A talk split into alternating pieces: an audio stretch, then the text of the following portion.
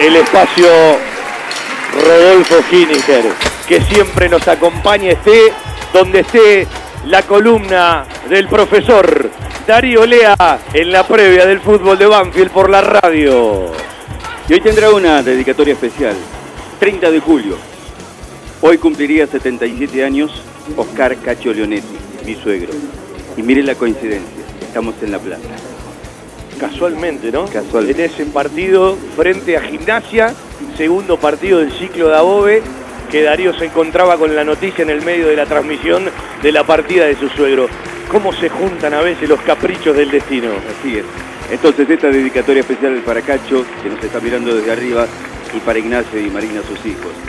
Vamos a hablar, habíamos anunciado en la semana que vamos a continuar con este tema del racismo en el fútbol. Y vamos a hablar del caso en Brasil. Charles Miller, nacido en San Pablo el 24 de noviembre de 1874 de ascendencia británica, dicen que fue quien llevó el fútbol a Brasil después de haberlo aprendido en Londres y regresar a Brasil con los elementos necesarios para el fútbol, pelota, camisetas y silbato.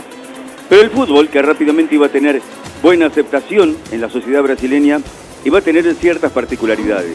Ante todo, que iba a ser en sus inicios un deporte aristocrático, que solamente iba a admitir, iba a permitir la participación de deportistas blancos. Más allá de que desde el 13 de mayo de 1888 la ley Áurea había declarado la abolición de la esclavitud en Brasil a partir del dictado de Isabel I de Braganza, último país de América en abolir la esclavitud.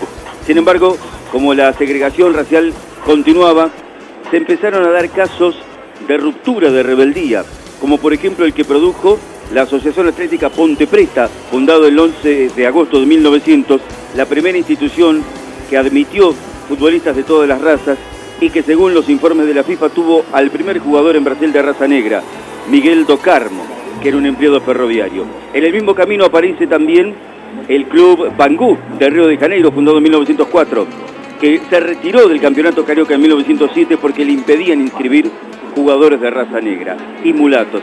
Para decir que el Ponte Preta, debido a la inclusión de futbolistas negros, empezó a recibir la hostilidad de los hinchas rivales a quienes denominaban los macacos.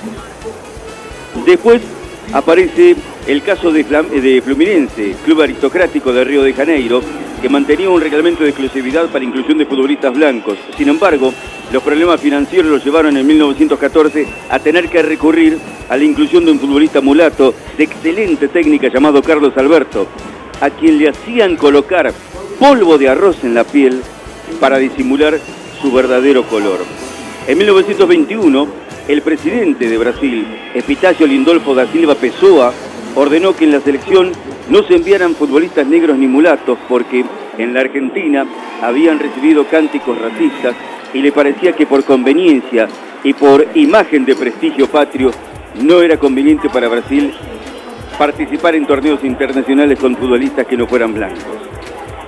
Después tenemos el caso del Diamante Negro, Leónidas da Silva, el goleador del Mundial de Francia de 1938, estrella indiscutida en aquel momento, que sin embargo debió padecer la hostilidad y la discriminación. En 1932 los jugadores de América se negaron a jugar con él porque era negro y la prensa inventó el robo de una joya a una dama para excluirlo de la selección carioca.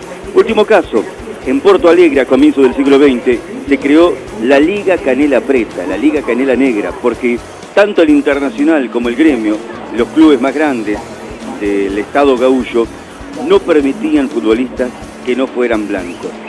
De hecho, Gremio lo mantuvo hasta 1952.